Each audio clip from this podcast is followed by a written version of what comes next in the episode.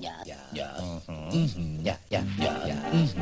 Hallo und herzlich willkommen auf der Couch, der neue Therapie-Podcast. Mein Name ist Bernie. Mein Name ist Kathi und auf der Couch ist der erste Podcast, bei dem ausnahmsweise die Psychotherapeuten und Ihnen heute nur Ihnen auf der Couch sitzen, weil heute haben wir wieder ein, ein Pas de deux, gell? Nur wir beide. Ja. Kein Gast. Äh, in unserem Podcast geht es um, darum, Psychotherapie hörbar und erlebbar zu machen das ist für Menschen, die sich noch nie mit dem Thema auseinandergesetzt haben, für Personen, die sich dafür interessieren, aber noch keine persönliche Erfahrung gemacht haben, für Leute, die selber schon mal auf einer Couch oder auf einem Sessel gesessen sind in einer psychotherapeutischen Praxis. Hast du eine Couch übrigens, Bernie? Nein, ich habe Sessel. Ich habe Sessel und Couch. Ja, ich habe es gesehen. Ich ja. habe deine Webseite sehr genau angeschaut. ähm, oder auch für diejenigen unter euch, die vielleicht sogar selber in Ausbildung stehen. Genau, bei uns geht es um Fallgeschichten und rund um diese Fallgeschichten versuchen wir euch immer so ein bisschen zu äh, erläutern, näher zu bringen, mh, mm, konkretisieren, äh, was Psychotherapie im besten Sinne ist und sein kann. Habe ich was vergessen? Psychotherapeuten und Psychotherapeutinnen so drauf sind. Wie sie drauf sind. Ja, also ich finde es ganz interessant, einfach zu unseren Beruf zu entmystifizieren. Ja, das stimmt. Ja. Das sind auch nur Menschen, aber mit einer besonderen Ausbildung. Ja, das stimmt. Könnte man so sagen, oder? Der schönste Beruf, den es gibt. Für mich schon. Ich, ja, schon. ich, ich finde immer noch, also ich kann mir nichts anderes vorstellen. Äh, na gut, aber die Leute hören uns ja nicht zu, weil wir so verliebt sind in unseren Job, äh, sondern weil sie eine gute Geschichte hören wollen. Und ich habe mir heute gedacht, ähm, Weihnachten steht vor der Tür.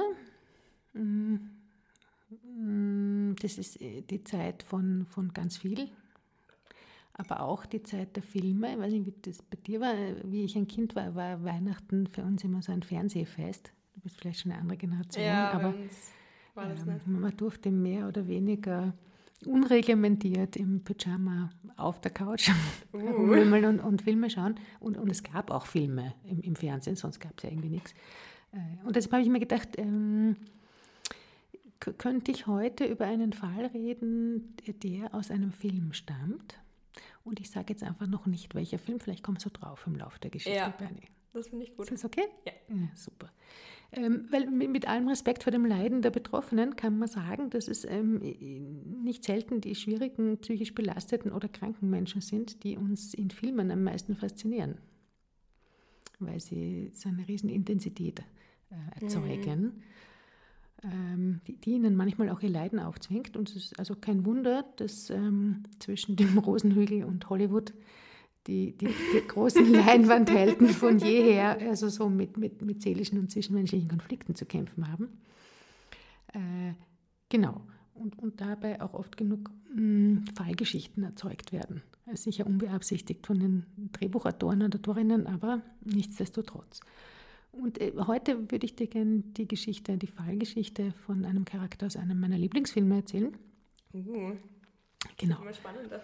Und es handelt sich um einen 20-jährigen Mann. Mhm. Ähm, dieser 20-jährige Bursch äh, wohnt in einer heruntergekommenen Gegend ähm, im Süden von Boston, hat so eine, so eine ganz spärlich möblierte Wohnung und verbringt seine Freizeit mit seinen Freunden mit Baseballspielen und angeschließenden Trinkgelagen in Bars. So, so um 60er Jahre ungefähr befinden wir uns. Mhm. Äh, da, da, prügelt er sich auch gerne, da hat er auch schon die eine oder andere Vorstrafe abgehaselt. Ähm, und der, also Körperverletzung, manchmal auch schlimmeres Autodiebstahl. Also man könnte sagen, er ist ein bisschen ein Kleinkrimineller. Und sein Geld verdient er mit so unspektakulären Hilfsarbeitertätigkeiten. Mhm. Ähm, jetzt könnte man sagen, naja, ist noch keine, außergewöhn keine außergewöhnliche Geschichte. Solche Schicksale gab es viele. Äh, aber dieser junge Mann hat ähm, besondere Talente. Er hat ein fotografisches Gedächtnis. Er hat eine scheinbar lückenlose Allgemeinbildung. Und er hat die Fähigkeit, schwierigste mathematische Aufgaben zu lösen. Also er ist ganz offensichtlich weit überdurchschnittlich intelligent. Ähm, in, in der Terminologie der Testpsychologie könnte man sagen, hochbegabt. Mhm. Ja, das gilt so ab einem IQ von 130, ich, glaube ich. Ja. ja. circa, oder? Ja, Sowas ja. in die Art. Der, der Durchschnittsmensch hat so 100, 110. Mm, Ich glaube, ab 130 ist es Ist man- gilt man als hochbegabt, ja. Genau. Und ähm, der ist also sicher 130 plus Kandidat. Ja, Ja, ganz ist ein ganz ein Gescheiter. Ähm, noch dazu, wenn man in, in Betracht zieht, dass er eigentlich kaum eine Schulbildung genossen hat. Äh, genau. Ähm, hast, hast du schon mal einen Intelligenztest gemacht übrigens? Ja, habe ich. Aber also quasi unfreiwillig, das war für eine Aufnahmeprüfung. Ah, okay. okay. Ja. Das sollten wir uns vielleicht irgendwann einmal auch widmen dem Thema, aber heute nicht. Ja. Äh, jedenfalls, er würde wahrscheinlich bei einem gängigen Intelligenztest äh, sehr, sehr gut scoren. Ähm, den, ob er einen absolviert hat, das wissen wir nicht. Ähm, aber aufgrund seiner Fähigkeiten können wir davon ausgehen, dass er wirklich deutlich über 130 mh, scoret. Ähm, in- Interessanterweise steht diesen außergewöhnlichen intellektuellen Fähigkeiten ein so nach gängigen gesellschaftlichen Maßstäben geradezu demonstrativ erfolgloses äh, Leben gegenüber. Und, und ähm, das ist das, was man in der Literatur einen Underachiever nennt. Ja, eine Person, die äh, hinsichtlich ihrer Leistung oder ihres Erfolgs weit unter ihren Möglichkeiten bleibt. Mhm. Ich finde, eigentlich könnte das ein Begriff der Woche sein, oder? Begriff der Woche, Underachiever. Ja. Ja, der, die Underachieverin Ja. ja, Finde ich ganz gut. ähm, ist jemand, der die sein ihr Potenzialmöglichkeit absolut nicht ausschöpft. Mhm. Man kennt das ja auch. Also Man kennt das ja, man, man kennt das gut aus der, aus der Kinder- und Jugendlichen-Therapie, aber das Ja. ist auch nochmal ein anderes Kapitel. ja. Genau. Ähm, hat übrigens auch oft mit Hochbegabung zu tun. Mhm. Aber, äh, dieser junge Mann jedenfalls ist ein klassischer Underachiever. Äh, und ich meine, jetzt es muss nicht unbedingt jeder wahnsinnig viel Geld verdienen oder äh, riesen Prestige oder Status erreichen. Ähm, aber ähm, der bleibt nicht nur, was das betrifft, unter seinen Möglichkeiten, sondern überhaupt, was sein, sein, sein Glückspotenzial betrifft. Ja. Äh, weil er hat auch noch eine Freundin gehabt, er kann sich kein Auto leisten, er steht immer wieder wegen so Bagatell- oder gröberen Gewaltdelikten vor Gericht. Äh, irgendwann landet er dann auch im- im Gefängnis. Und er ist auch offensichtlich zutiefst frustriert über sein Leben, weil er lässt seinen Frust auch immer wieder an anderen aus, die er erniedrigt oder lächerlich macht oder zusammenschlägt. Ähm, Jetzt ist das Interessante, dass die meisten Underachiever sich aufgrund äh, entsprechender Zuschreibungen oder wiederholter Erfahrungen des Scheiterns für, für durchschnittlich oder sogar eher gering begabt halten. Nicht so dieser junge Mann.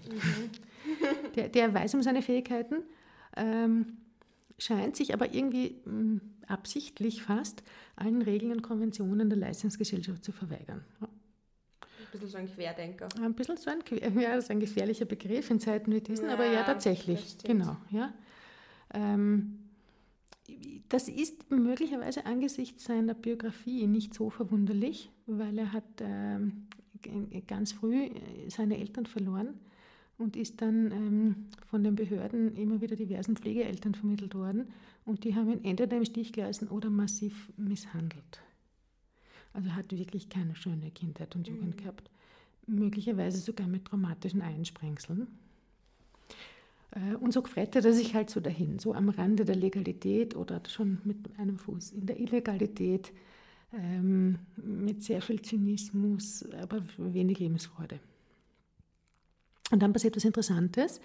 Ähm, einer seiner Jobs ist, dass er so, so als Putzmann arbeitet, als Reinigungskraft, an einem renommierten ähm, Universitätsinstitut, äh, wo er die, ähm, de, den Boden wischt. Also eine ganz, ganz äh, untergeordnete Arbeit.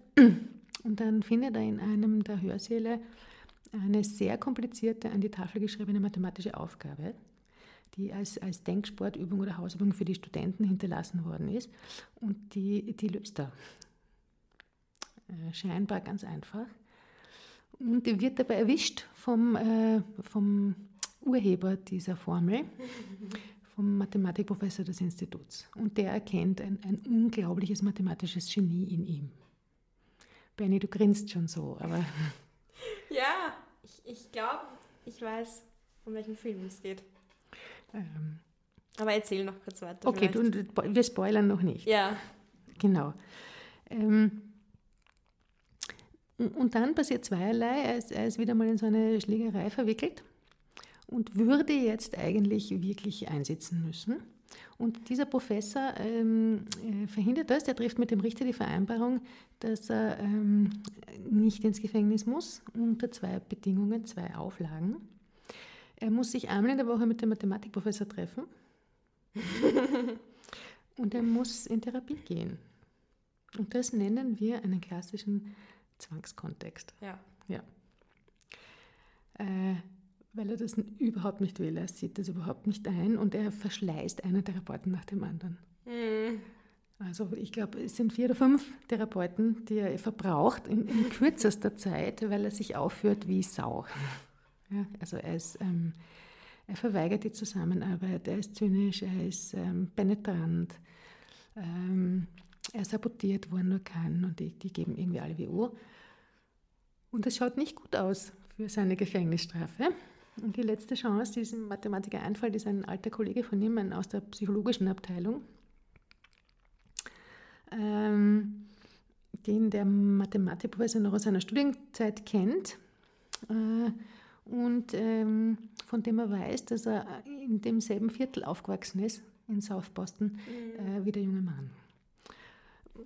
Der, ist jetzt gar nicht so begeistert über diese Aufgabe, er sagt, na, ich schaue mir es mal an.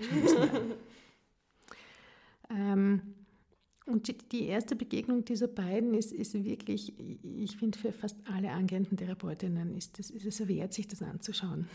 Ja. Äh, weil es eine Katastrophe. ja.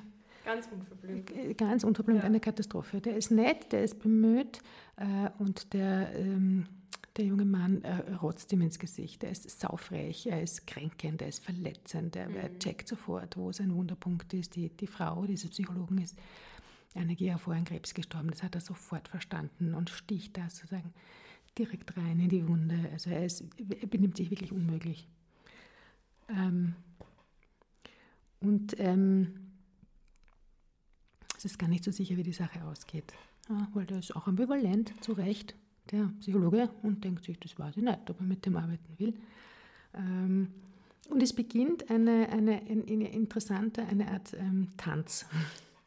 Ja, das ist schön formuliert. Schön, gell? Ja. Wie, wie, ein Tango, ja? so, wo sie einander äh, konfrontieren, ähm, wo, ähm, wo Platz ist für Grauslichkeiten, wo teilweise auch wieder abgebrochen wird, mhm. äh, wo darauf hingewiesen wird, dass das niemand machen muss, das ist ja freiwillig. Du kannst ja gehen, wenn du nicht willst. Und das entscheide immer noch ich, wann ich gehe und so weiter und so fort. Ja. Ähm, und, ähm, ich würde vielleicht sogar dazu sagen, dass es am Anfang vielleicht ein bisschen mehr was von einem Machtspiel hatte, oder? Und dann ja. wird es mehr so ein Aufeinander zugehen und vielleicht wirklich mehr so ein Tanz. Ja, genau. Ähm, und äh, was dieser Psychologe oder Therapeut einfach wahnsinnig gut macht, ist, er, er, er geht ein Stückchen mit der Logik des Systems. Er, er kann gut nachvollziehen, wo das herkommt Mhm. Und er nimmt es, und das ähm, wäre eine sehr systemische Idee eigentlich, finde ich wunderschön, ah. er nimmt äh, den jungen Mann ernst, er nimmt auch die Gründe, die der junge Mann hat, um sich derartig wie ein Kotzbrocken zu benehmen, ernst, aber er nimmt das Verhalten nicht ernst. Mhm. Und traut sich zu sagen, du, ich mag dich, aber ich mag überhaupt nicht, wie du dich aufführst. Ja. Ähm, und ähm, nach und nach ähm, beginnt sowas wie eine Beziehung zwischen den beiden. Ähm, es dauert eine Zeit lang, aber es ist äh, irgendwas Faszinierendes ist da dran, mhm. ähm, dass der junge Mann nicht aufhört, äh, in Kontakt zu bleiben mit diesem Psychologen. Ähm, in der Zwischenzeit ähm, passiert noch zweierlei in seinem Leben. Er, er, verknallt sich in eine Frau, die, die überhaupt nicht in seiner Liga spielt eigentlich. Das ist so eine äh, eine Studentin von der Uni, die, die ähm, aus ganz anderen Verhältnissen kommt. Mm, und ähm, der Mathematikprofessor möchte gerne, dass er ähm, äh, in der Forschung oder Industrie arbeitet mit seinen Fähigkeiten. Ähm, und er ist aber eigentlich nicht bereit. Er ist nicht bereit, ähm, sein vertrautes äh, Leben, sein, sein Hilfsarbeiterleben mit seinen Habschis mhm. äh, gegen sein bürgerliches Dasein einzutauschen. Ähm, und der Mathematikprofessor kann das nicht verstehen und der Kontakt bricht ab. Und, und auch von dieser jungen Frau trennt er sich wieder mit der Behauptung, er steht eh nicht auf sie, weil er eigentlich Angst davor hat, eine endgültige Entscheidung zu treffen.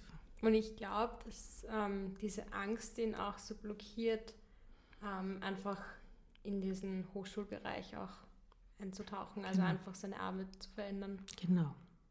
Ja.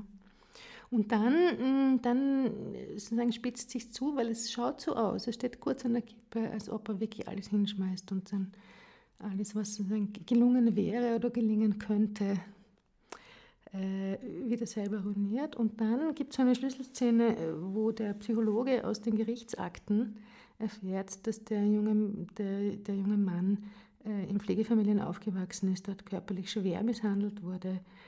Und das ist ihm selber auch passiert. Er ist als Kind auch von seinem alkoholkranken Vater geprügelt worden. Und in einer der nächsten Sitzungen konfrontiert er den, äh, den Burschen damit. Und er sagt ihm, ganz eindrücklich, dass er nicht schuld ist. Mhm. Du kannst nichts dafür, du kannst nichts dafür, du kannst nichts dafür. Das und ist eine wirklich das ist eine, sehr eindrückliche, eine sehr eindrückliche Szene. Szene. Ja, also ja. sehr zum Film. Genau. Und ähm, es passiert das erste Mal ähm, ähm, ganz was Neues, etwas Neues passiert. Mhm. Er reagiert nicht mit Zynismus und mit Abwehr, sondern er beginnt zu weinen. Mhm. Und ähm, zeigt Emotionen, lässt sich umarmen und trösten und, und ähm, gibt seinem Schmerz äh, Raum. Ähm, und, und, damit ähm, hat er sozusagen den, den, den, kleinen C in einen Möglichkeitsraum gestellt, der ein bisschen anders ausschaut als sein bisheriges Leben. Dann sagt ihm noch einer von seinen alten Kumpels, du, das, ähm, du, du, du, hast eigentlich, bist wie ein Lottokönig, gell? du hast so irres Potenzial und nutzt es nicht. Ähm, mach was aus deinem Leben. Ich würde mich echt freuen, wenn wenigstens einer von uns sozusagen es schafft. Ähm, genau. Und ähm, der Film endet damit, dass der junge Mann ähm, das auch tut. Er setzt sich in sein altes Auto, äh, fährt nach Kalifornien, um diesem Mädel zu folgen, das er da ähm, versetzt hat. Äh, und ähm, man weiß nicht genau, vielleicht wird er auch studieren oder, oder einer sinnvollen Arbeit nachgehen. Aber jedenfalls äh, scheint die Tür geöffnet für eine andere Art von Leben. So, jetzt. Ja. Bernie. Ja, also, ich weiß schon sehr lange, um welchen Film es geht, und zwar Good Will Hunting. Genau. Und ja, es war jetzt ganz interessant, weil ich mir jetzt gedacht habe, ich würde dich gerne fragen, ähm, was dich an dem Film gar so fasziniert. Und als du das jetzt nochmal so erzählt hast, habe ich auch wieder gemerkt, wie meine Faszination auch wieder so entfacht worden ist. Einfach weil in dem Film ganz viel drinsteckt und weil ich auch sehr gespannt bin, was du jetzt ähm, so von der systemischen Seite dazu sagst, mhm. weil ich auch das Gefühl habe, dass das einfach irgendwie pure Gestalttherapie ist, was dieser Therapeut macht. Das ist lustig, gell? Ich finde das so interessant. Analytiker würden vielleicht sagen, das ist analytische Deutung, was der macht, oder ich weiß ja, nicht, ja. Personenzentrierten würden sagen, ja, das ist sozusagen die, die Kohärenz, die hier entsteht. Ja, Herr Katja, äh, was sagst du dazu? Was sage ich dazu? Ich sage jetzt mal ganz was anderes dazu. Ja. Ich sage nämlich, dass, was ich total interessant finde, wenn man ein bisschen googelt, dann, dann, dann, dann findet man das auch, aber wenn man sagen, ein, ein bisschen sich interessiert für mhm. Diagnostik, dann finde ich es zunächst einmal hochrelevant, sich die Frage zu stellen, hat denn der eine Diagnose? Der Will, ja, also ja. der junge Mann heißt Will Hunting. Ja. Ähm, und wenn ja, welche? Und ähm, ist sozusagen das, das, was der Psychologe mit ihm macht, ist das adäquat der Diagnose gegenüber? Mhm. Oder hat es mit der Diagnose nichts zu tun? Also das finde ich äh, zunächst mal eine interessante Fragestellung. Ja? Hat er eine Diagnose gespannt. oder ist das eine erklärbare Verhaltensweise ja. als Reaktion auf biografisches Erleben? Ja, jetzt stelle ich mir gerade die Frage, weil ich ja weiß, dass du ähm, bei Diagnosen auch ähm, ein bisschen eine andere Sichtweise hast. Also dass du immer sagst, eben Klienten haben zum Beispiel ein depressives Verhalten und nicht, sie haben eine Depression. Das heißt, ich hätte jetzt Also ich würde jetzt denken, dass du sowieso der Meinung bist, dass Verhalten, das auch in Diagnosen eingeordnet werden kann, Mhm. einfach eine Anpassungsleistung ist auf das, was Menschen vielleicht auch erlebt haben. Jetzt hast du es schon vorweg gespoilert. Ich, ich würde es so sehen, Ui. definitiv. nein, nein, es ist gut. Ja, äh, es ist interessant, weil es wird sozusagen ver verhandelt, äh, ob es äh, ob's eine Borderline-Störung ist, Aber ich hätte jetzt was anderes gesagt. ja, ob es eine antisoziale Persönlichkeitsstörung hätte ist. ich antisozial und posttraumatisch, hätte ich Ja. jetzt getippt. Manche kommen auf die Idee zu sagen, es könnte eine ängstlich vermeidende Persönlichkeitsstörung sein. Ja, auch dem kann ich was abgewinnen. Ja. Ähm, ist es eine Störung des Sozialverhaltens? Mhm. Eventuell im Kontext der Hochbegabung? Ja, Oder ist es eine posttraumatische Belastungsstörung? Oder ist es nichts von alledem und eben eine erklärbare Verhaltensweise als Reaktion auf eine feindliche Umwelt? ja, Ja? Und das finde ich äh, an dem Film so schön, das ist einer der, der Gründe, warum ich den so gern mag, ja, ist, man kann ihn ähm, für ganz viele Diagnosen als Beispiel heranziehen und dann wiederum auch für die Idee, dass Diagnosen ähm, ähm, vielleicht nur eine andere äh, Bildsprache sind mhm.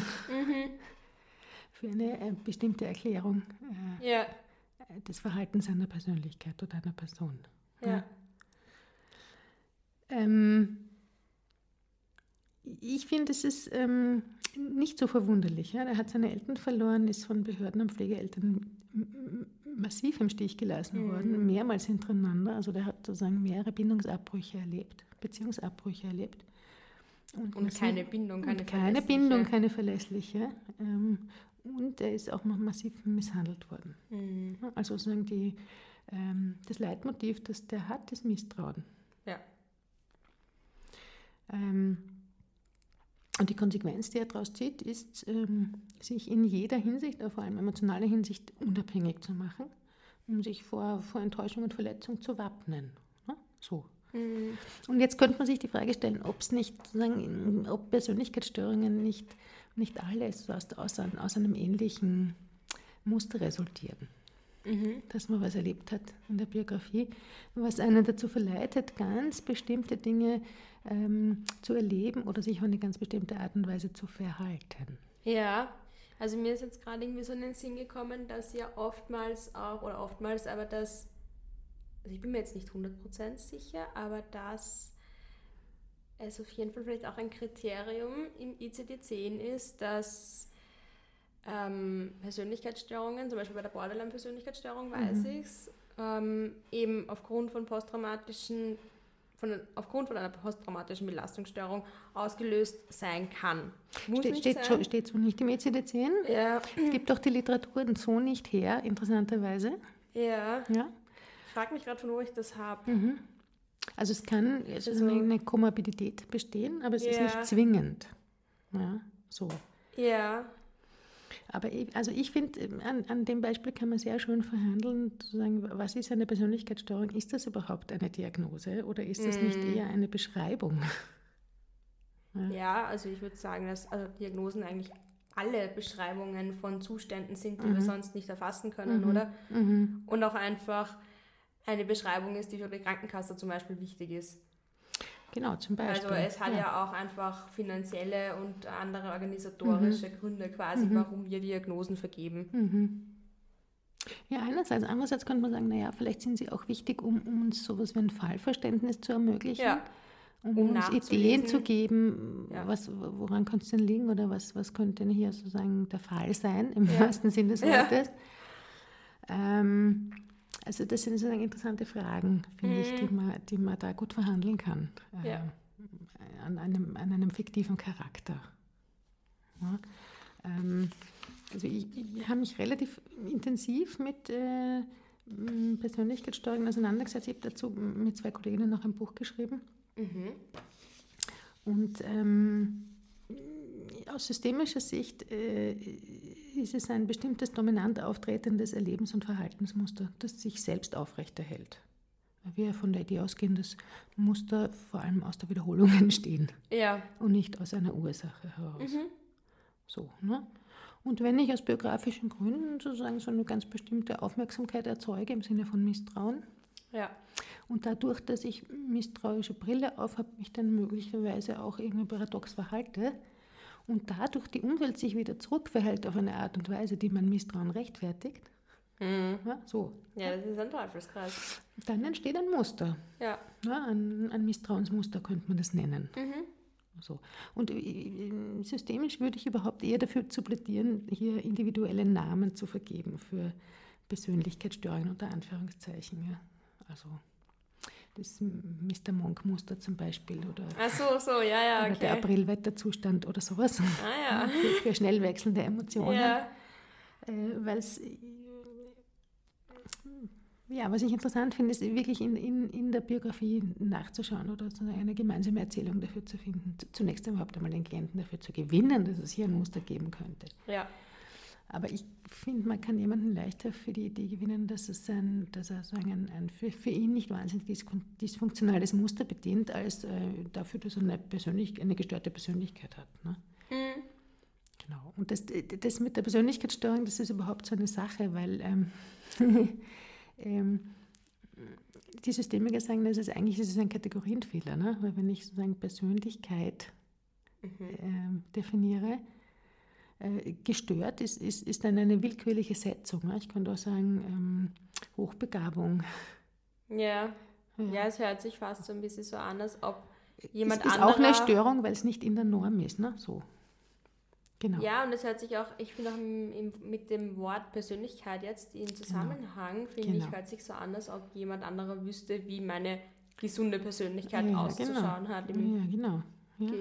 Gegenpol Also ich, dazu. es ist, ich finde es ein schwieriges Wort, eine schwierige Ja. Begrifflichkeit. Ja.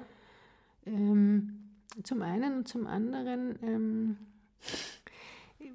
auch eine Frage des Kontextes, äh, wen stört es? Ja? Wenn, wir, Ja. wenn wir wissen, Das ist wirklich auch wieder sehr systemisch. ja, es ist sehr systemisch gedacht, aber dann auch wiederum relativ nachvollziehbar, wenn ich weiß, dass in Indien fast keine ängstlich vermeidenden Persönlichkeitsstörungen di- diagnostiziert werden, Mhm. Dort weil es dort keine niemanden. gibt oder weil es dort niemanden stört. Genau. Ja. Ja. Und in Nigeria fast keine Borderline-Störungen diagnostiziert werden. Ah ja, okay. Vielleicht, weil diese Art von Verhalten relativ gesellschaftlich akzeptiert ist. Ja. Emotionale Instabilität Ja. auf irgendeine Art oder sozusagen de- deutlich akzentuierte, ähm, äh, lautere oder ähm, unter Anführungszeichen ein bisschen hysterischere Mhm. Momente nicht so dramatisch erlebt werden. Ähm, dann, dann sieht man auch, dass möglicherweise die Persönlichkeitsstörung mehr über die Gesellschaft aussagt, in der sie diagnostiziert wird, als über die Person, Ja. die diese Diagnose hat. Das ist echt eine interessante Herangehensweise, muss ich sagen. Genau. Ja. Also, ja. Und gleichwohl op operiert unser Gesundheitssystem immer noch mit diesen, mit diesen Begriffen. Es ist, ist vor allem in, in zwei Institutionen, äh, haben die immer noch eine hohe Relevanz auf der Psychiatrie Mhm. und in der Justiz. Mhm. Weil nicht allzu selten ist Persönlichkeitsstörung Teil einer psychiatrischen, eines psychiatrischen Gutachtens Ja. vor Gericht. Wobei da dann die Diagnose ja auch zur Entlastung führen kann, theoretisch. Manchmal kann, manchmal Ja. äh, kann sie zur Verhärtung beitragen. Ja. Aber Jetzt wieder eine Frage des Kontextes. Ja. Ja? Manchmal kann das ganz entlastend sein, zu sagen, ich bin nicht, sondern es ist etwas, das, das haben andere auch. Es geht nicht nur mir so. Mhm. Ah, interessant, das hat einen Namen. Mhm. Es kann ganz nützlich sein. Ja. Im Sinn von, ich bin nicht die Einzige, die hier ähm, schreckliche das Zustände erlebt. erleidet. Ja. Ja. Es kann aber auch wahnsinnig diskriminierend sein. Ja. Äh, Also vor allem die sogenannte dissoziale Persönlichkeitsstörung. Das ist Mhm. ähm, eine, eine sehr diskriminierende Zuschreibung natürlich. Ja. Ach so. Ähm, also eben, ich finde, es ist so eine Sache mit dieser Art von Diagnostik. Und ähm, ja, jeder, der Lust hat, über Weihnachten oder sonst sich diesen Film anzuschauen, ist natürlich auch eingeladen, mit dieser Brille drauf zu schauen äh, und, und sich das auch so ein bisschen für sich ähm, zu überlegen. Das ist so der eine Grund, warum ich den ganz spannend finde, den Film. Ja. Mm. und, und was, ich, ähm, was mich sehr rührt immer wieder, wenn ich mir das anschaue, fast, fast jedes zweite Mal, wenn ich ihn sehe, kommen mir die Tränen. Mhm. ähm, ist es, wie es diesem Therapeuten gelingt, äh, gleichzeitig sich, sich ausreichend kränken und verletzen zu lassen, weil es ist kränkend und verletzend, ja? ja. aber dadurch nicht handlungsunfähig zu werden. Also er zeigt sich berührbar, äh, verschwindet nicht hinter einer pseudoprofessionellen psychotherapeutischen Maske, mhm. will sich aber auch nicht rächen für die Sauerei, die ihm dazu gemutet wird, sondern lässt stattdessen ähm, dosiert an seinen Gefühlen teilhaben. Er lässt ihn ein bisschen ins Nähkästchen schauen. Und er zeigt ihm einerseits Grenzen auf und ist gleichzeitig weiterhin ganz präsent und bricht die Beziehung nicht ab. Und das, das ist eine ganz große psychotherapeutische Fertigkeit, finde ich. Ja, ja, einfach auch, das dass, dass William diese korrigierende Beziehungserfahrung genau, machen kann. Ja. Genau, ja, genau. Er wird, er wird auch, glaube ich, so zu einer Art väterlichen Vorbild, ja. wie es auch sein könnte. Wie man auch eine Beziehung gestalten kann mhm. zu jemandem, man, der eigentlich eine Autorität ist. Ähm, und ähm, das, das ist ähm, großes therapeutisches Kino, finde ich. Ja, das stimmt. Oder wie siehst du das? Ja, absolut. Also, ja, meiner Meinung nach, ich muss jetzt da kurz auf die Gestalttherapie auch eingehen, ähm, ist es einfach was, was sehr stark ähm, in der Gestalttherapie versucht wird umzusetzen, sage ich jetzt einmal dass sich eben der Therapeut oder die Therapeutin nicht hinter so einer Maske versteckt, so wie du das jetzt vorher gesagt hast. Mhm. Also das ist einfach, dass man irgendwie authentisch im Kontakt bleibt und dass man auch mit seinen eigenen Gefühlen da sein kann mhm. und dass das einfach auch ein Stück weit ähm, zur Heilung beiträgt. Mhm. Und ja, ich finde das ganz interessant, wie du das einfach aus der systemischen Sichtweise siehst, beziehungsweise ob das bei euch auch so ist. Also bei uns wird einfach diese Beziehung einfach so groß geschrieben. Ja, ja so die ist bei euch im Zentrum der, ja. der, der Konzeptualisierung, gell? Ja, Beziehung und der genau. Kontakt. Genau, bei uns ist, bei euch ist sozusagen die Beziehung oder der Kontakt das Heilende, für uns ist es die Musterunterbrechung. Oder, ja, okay. Genau. Ja. Oder die, die positive Musterverstörung. Mhm. und trotzdem glaube ich, dass man ähm, und das sagt ja auch die Wirkforschung, es ist ganz egal, ob gestaltsystemisch, analytisch, ja, äh, verhaltenstherapeutisch, ähm, psychodramatisch, whatever. Hier bitte alle anderen ja. noch einsetzen. Es ist immer die psychotherapeutische Beziehung, die letztlich den, den, den wichtigsten Teil der, der Veränderung aus, ausmacht, trägt und, und ausmacht. Mhm. Ja. Aber ich glaube, es ist ein Unterschied, mit welcher Haltung ich ähm, mit welchem Konzept oder mit welcher Haltung ich in eine Therapie reingehe. Ne? Ob ich sage, mein Fokus ist, dass ich eine liebevolle Beziehung aufbaue oder ob ich sage, mein Fokus ist, dass ich einer Person helfe, ein dysfunktionales Muster zu verändern. Ja, ja. Das macht möglicherweise unterschiedliche Interventionen oder Methoden oder ähm, sprachliche Figuren auf. Mhm.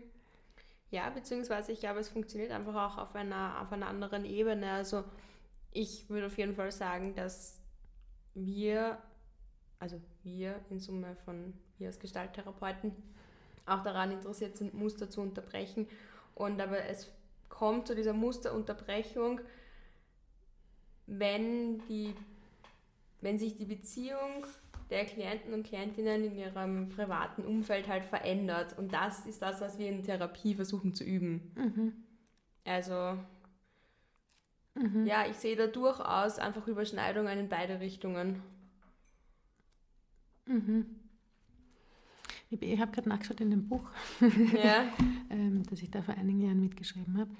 Ähm, ich glaube, es gibt so zwei Begriffe, die mir da hilfreich sind. Ja, das eine ist, der Rainer Sachse nennt das Beziehungskredit. Ich muss einfach Beziehungskredit aufbauen bei, ja. bei einem Klienten oder bei einer Klientin. Ja die muss ein ausreichendes Vertrauens, Vertrauenspotenzial aufgebaut haben. Es muss, muss durch viele, viele kleine Interaktionen muss die Klientin oder der Klient das, das Gespür haben, ich bin da, egal was passiert. Mhm. Ich gehe nicht weg. Ja. Ich werde nicht sauer, äh, ich gehe nicht in die Distanzierung, ich werde nicht garstig, ich breche nicht ab. Ich bin da, affektiv. Du wirst nicht sauer? ich werde vielleicht sauer, aber ich kann das gut verwalten. Ich, ich, ich, hab, ich muss es dann nicht an der Klientin oder am Klienten auslassen. Ich finde es interessant, wenn ich Ärger kriege, weil das für mich eine wesentliche Information ist Ja, im Therapieraum. ja. Aber teilst du das Aber dann? sauer ist für mich was anderes, als ich spüre Ärger. Ja. Und manchmal, manchmal mm, teile ich das auch, ja. Ja, ich sage, okay. es ist total interessant, wissen Sie, was gerade bis jetzt eine Seite von mir könnte jetzt fast richtig ärgerlich werden, weil das Ja. ist ja nicht ohne, was Sie mir da gerade so gemuttert haben. Ja. Und eine andere Seite von mir weiß ganz genau, dass sie das sicher nicht gemacht haben, um mich zu ärgern. Mm. Ach so machst du So mache ich das. Ja, das ist immer wieder interessant. Es ist, es ist immer wieder interessant, gell? Genau. Absolut.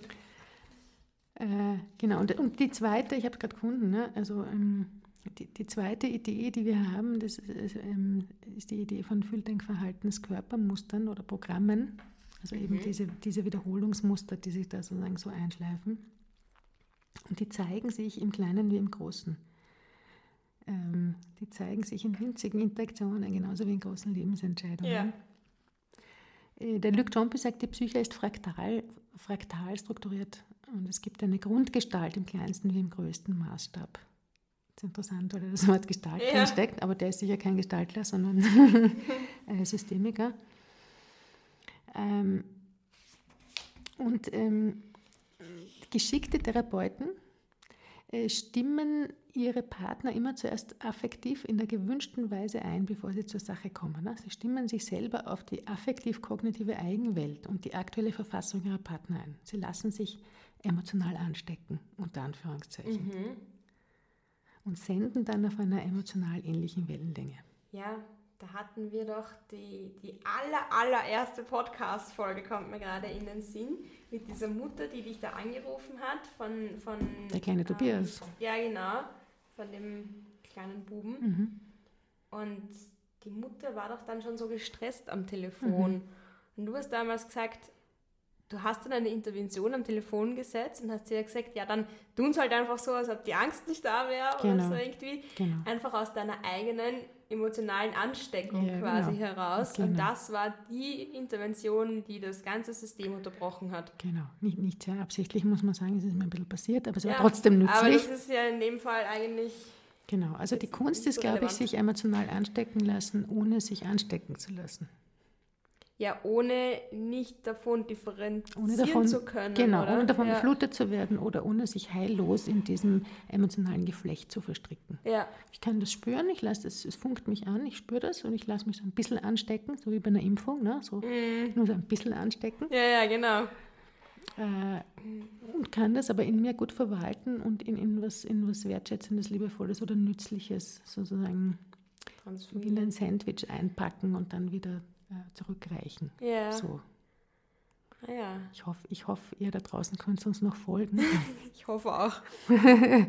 Aber letztlich finde ich, ist Goodwill Hunting eine, eine, eine wunderschöne Möglichkeit, sich äh, über therapeutische Beziehungen ähm, Ja. Gedanken zu machen. Absolut, absolut. Ja, ist, natürlich ist es Hollywood und Ja, und ich möchte auch noch dazu sagen, also ich habe mir den Film vor nicht allzu langer Zeit auch nochmal angeschaut und also es hat mich dann ein bisschen ärgerlich gemacht, weil das letzte Mal, als ich ihn gesehen habe, ähm, war ich nicht in, in, in, der Therapieausbildung und habe ich das mit einer ganz anderen Brille auch gesehen und dann habe ich mir so gedacht, ja, okay, dann schaut man sich halt so einen Film an, der dauert jetzt zwei Stunden und dann ist irgendwie der Klient potenziell geheilt. Mhm. Und so denke ja, okay, also gar so schnell geht es nicht und fünf Therapiesitzungen werden halt nicht unbedingt zur Heilung führen. Nein. Wobei ich jetzt auch mir gerade gedacht habe, ihr werdet es sicher wieder anders sehen als wir.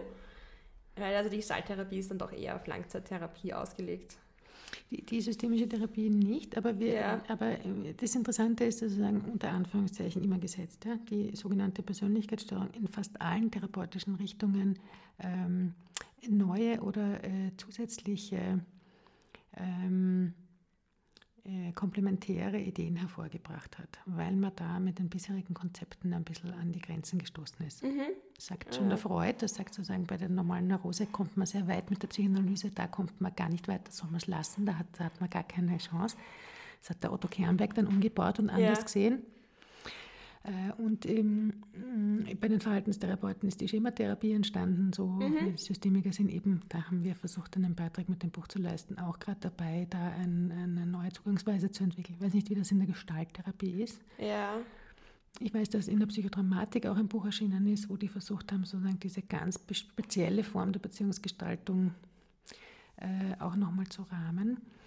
Äh, und ich glaube, wenn sowas wie eine, unter Anführungszeichen, Persönlichkeit, also eine, ein tiefgreifendes dysfunktionales Muster des Erlebens und Verhaltens vorliegt, dann kann man das nicht in drei Sitzungen beheben. Ja. Da hast du vollkommen recht. Ja. ja. weil das Muster hat ja auch lange Zeit gehabt, sich einzugravieren und ja. auszubreiten. Ja. ja, genau. Und gerade auch, weil wir davor darüber geredet haben, über diese nicht vorhandene Bindung, die Will in dem Film auch hatte. Also das sind einfach das ist was, was Menschen ihr ganzes Leben lang begleitet. Und da braucht es einfach ganz, ganz viel Zeit und ganz, ganz viele positive neue Erfahrungen, um das auch einfach ausgleichen zu können. Ja, das ist gut, dass du das sagst, weil ich habe in meinen Notizen in der Vorbereitung habe ich auch noch so einen, hätte ich noch einen winzigen Exkurs zum Thema Bindungstheorie. Ja. Ich habe gar nicht gewusst, ob das noch Platz hat ja, hier. Oder so. noch kurz Aber jetzt wird es gut passen, gell? Ja, ja. ich finde schon. Ich hoffe, wir, wir, kommen heute nicht so als, als, als Wissenspot, nein, ja. das glaube ich nicht. Äh, her. Aber ich finde es ich find's spannend, weil es wirklich gut dazu passt. Ja. Ähm, das ist eine noch nicht allzu lang bestehende Unterkategorie der Psychologie, die, die Bindungsforschung. Mhm. Und im Moment ist es so, dass man von vier Bindungsstilen ausgeht, ja, ähm, die Kinder erleben in ihrem Aufwachsen. Und je nachdem, was sie da erleben, entwickeln sie sozusagen reaktive Muster. Also die, die, die, die erwünschte äh, Erziehungsstil ist natürlich die sichere Bindung. Ja, das ist die Erfahrung, dass die wichtigsten Bezugspersonen zuverlässig da sind. Und ja. selbst wenn ich mich beim Biller vor der Kasse auf die Erde haue und mich auf wie ein Rumpelstilzchen ja. und äh, alle Maßregeln aus dem Regal ziehe und durch den Biller pfeffer, äh, hat meine Mami mich immer noch lieb. Ja. so. Und ich muss da ganz kurz nur noch einen, einen kleinen Satz dazu sagen, weil ich denke mir, es kann ganz, ganz schnell passieren, dass eben diese sichere Bindung irgendwie gestört wird, unter Anführungszeichen. Also ich denke mir, es reicht komplett aus, wenn, wenn ein Baby zum Beispiel zu früh auf die Welt kommt und dann irgendwie im Krankenhaus zum Beispiel noch ähm, Versorgung braucht auf gewisse Arten und einfach nicht mit der Mama gemeinsam die ersten Tage verbringen kann. Also ich denke mir, das kann so so, da können so ja. viele Faktoren kann, einfach kann auch so vorspr vorsprachlich kann sich das sozusagen schon gestört haben, das Bindungsmuster. Ja, also ja. das kann sich am, am, ersten Tag quasi. Genau, wir, wir reden ja hier auch von idealtypischen Bindungsstilen. Ja. ja aber.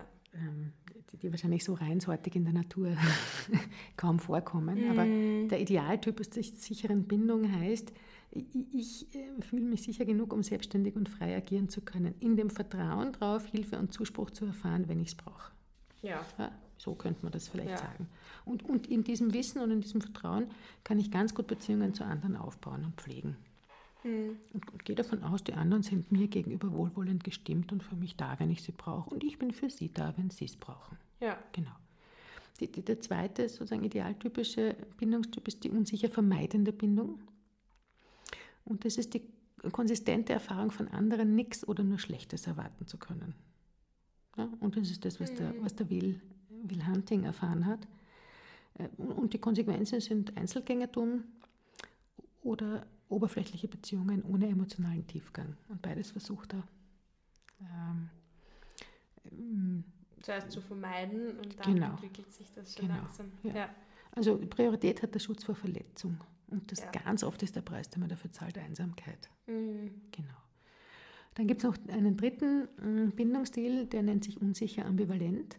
Also wenn die Bezugsperson sich ähm, inkonsistent verhält, also unterschiedlich, und zwar unvorhersehbar unterschiedlich. Mm. Das, ist, äh, das ist ein bisschen wie Lotto, man weiß nie, woran man ist. Ja, ganz, ganz schwierig. Ganz schwierig. Ja. Ähm, ist gerade ganz intensive Zuwendung, ist es gerade nicht lustig oder muss ich mich fürchten, dass ich geschlagen wäre oder dass, ich, ähm, dass man tagelang nicht mit mir spricht? Mm. Ist jemand gemein zu mir und zwei Sekunden später macht er einen blöden Witz und, und, und geht mit mir ins Spielzeuggeschäft? Ähm, das heißt, die Nähe zu anderen Menschen wird in, infolge so einer Erfahrung natürlich hochambivalent sein. Einerseits schmerzlich vermisst, ja. dringend ersehnt, andererseits mit dem ständigen Risiko von Enttäuschung und Verletzung versehen. Ne? Ja, und vielleicht auch mit ein bisschen zu viel Sehnsucht, würde ich jetzt mal sagen. Also ich, ich glaube mhm. einfach, dass Menschen das auch spüren, wenn, wenn mhm. andere mhm. so viel Nähe mhm. und so viel Zuwendung brauchen und das, mhm. ja, also da kommt man an der Therapie schlecht vorbei, würde ich sagen. Ja. Und dann gibt es noch einen vierten Bindungsstil, der heißt desorganisiert. Das ist so eine, so eine Restkategorie und das ist so ein Bindungsverhalten, das sich überhaupt nirgendwo einordnen lässt. äh, also schwere Misshandlungen, andere Traumata, also wirklich mhm. so jenseitige. Ja. Äh, oder schwere Vernachlässigung. Genau. Reden, Meinung genau, da ist, wo ja. eigentlich Bindung sozusagen nur mein Hilfsvokabel ist, sondern wo, wo, wo eine ganz andere Form von Nichtbeziehung ja. gelebt worden ist. Genau. Und, und, vor dem Hintergrund dieser Bindungstheorie macht es natürlich ganz viel Sinn, wie sich ja. dieser junge Mann verhält. Ne? Also seine Isolation ist ein, ist ein, ein sinnvoller Schutzmechanismus. Mhm. Sein Zynismus ist eine wunderbare Distanzierungstechnik. Ja. Genau. Ja, und, und immer dann, wenn er mit seinem Intellekt nicht mehr ausreichend Schutz garantieren kann, dann sprechen halt die Fäuste. Ich wollte gerade sagen, dann haut er halt zu. Dann haut er halt zu, genau. Ja. Ja. Ähm, also, ähm, Goodwill Hunting is the gift that keeps on giving. da steckt ja. einfach wirklich viel Schönes drin. Für ja. angehende Therapeutinnen, für Klientinnen, für Menschen, die sich grundsätzlich für Psychotherapie interessieren. Ähm, für Menschen, die einfach gern mal einen guten Film anschauen. Und für Menschen, die sich genau auch gern mal einen guten Film über Weihnachten oder sonst wann anschauen. Ja. Ja. Gut. Kathi. Ich habe die Überleitung Bitte. Ich bin mir noch nicht ganz sicher, ob du so einverstanden bist damit, aber Schauen wir mal. mir ist gerade eingeschossen, dass wir unseren Hörer und Hörerinnen sagen müssen, dass wir in die Weihnachtspause gehen. Ja, das stimmt.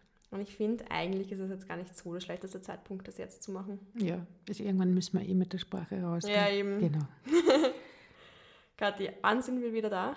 Am 11. Jänner 2022. So ist es. Was machen wir in der Zwischenzeit? Ich weiß nicht, was du machst, aber ich weiß, was ich mache. Was machst du? Ich ähm, werde mich fastend zurückziehen an einen stillen Ort und ähm, genau, oh. Suppesaft fasten, gar nicht reden den ganzen Tag und hoffentlich einen Pullover stricken und meine Batterien wieder aufladen. Schön, ja. Und natürlich cool. vorher Weihnachten feiern mit meiner Familie, aber. Ja, ja.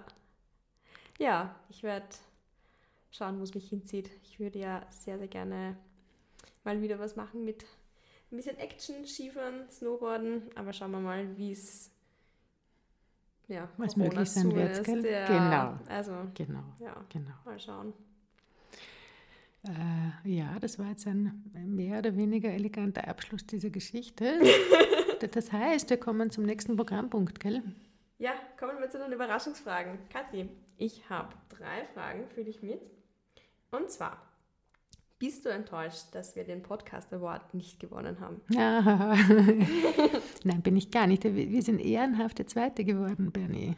Uhu. Vielen Dank noch einmal an euch alle da draußen fürs Mitvoten und Mitführen. Ja.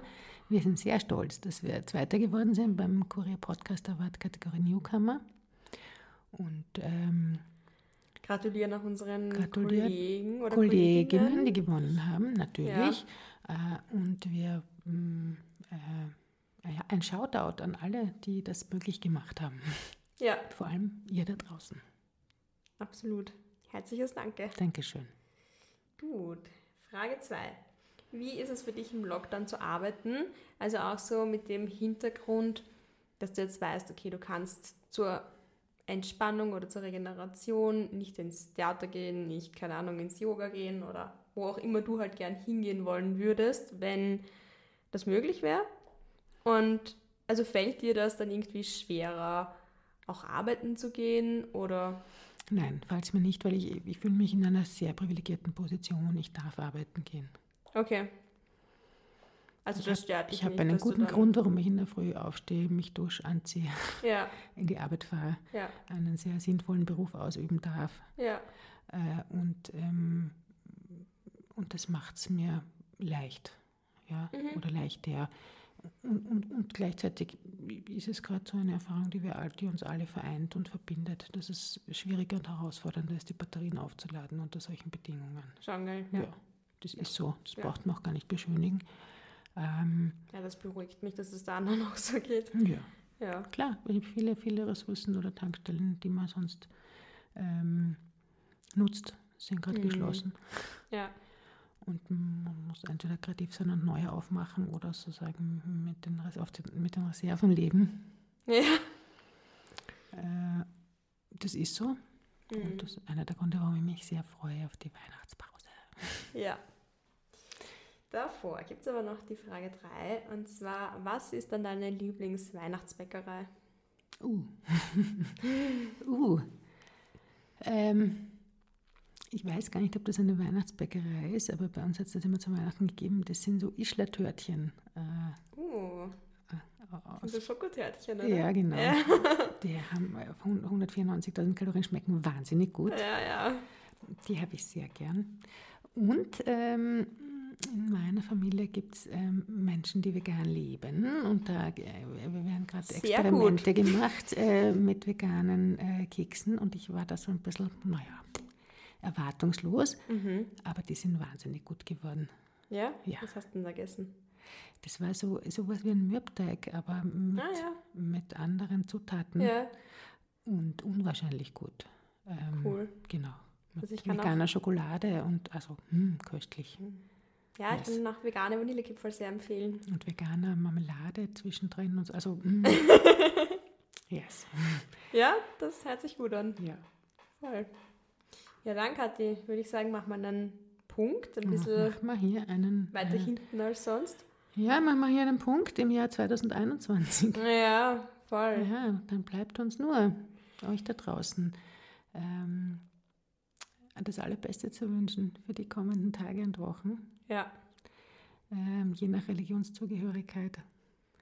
Schöne Weihnachten oder schöne Feiertage. Hm. Je nach Möglichkeit schönen Urlaub oder gutes Arbeiten. Ja. Jedenfalls einen guten Start in ein gutes neues Jahr. Ja. Indem Mit wir Hoffnung gehen wir ins Jahr 2022. Mit Hoffnung oder? gehen wir ins Jahr 2022 ja. und auch mit der Hoffnung, euch wieder zu hören. Ja, auf Bis jeden dahin, Fall. bleibt gesund, schaut auf euch und wir hören uns wieder auf der Couch. Ciao. Ciao. Ja. Ja.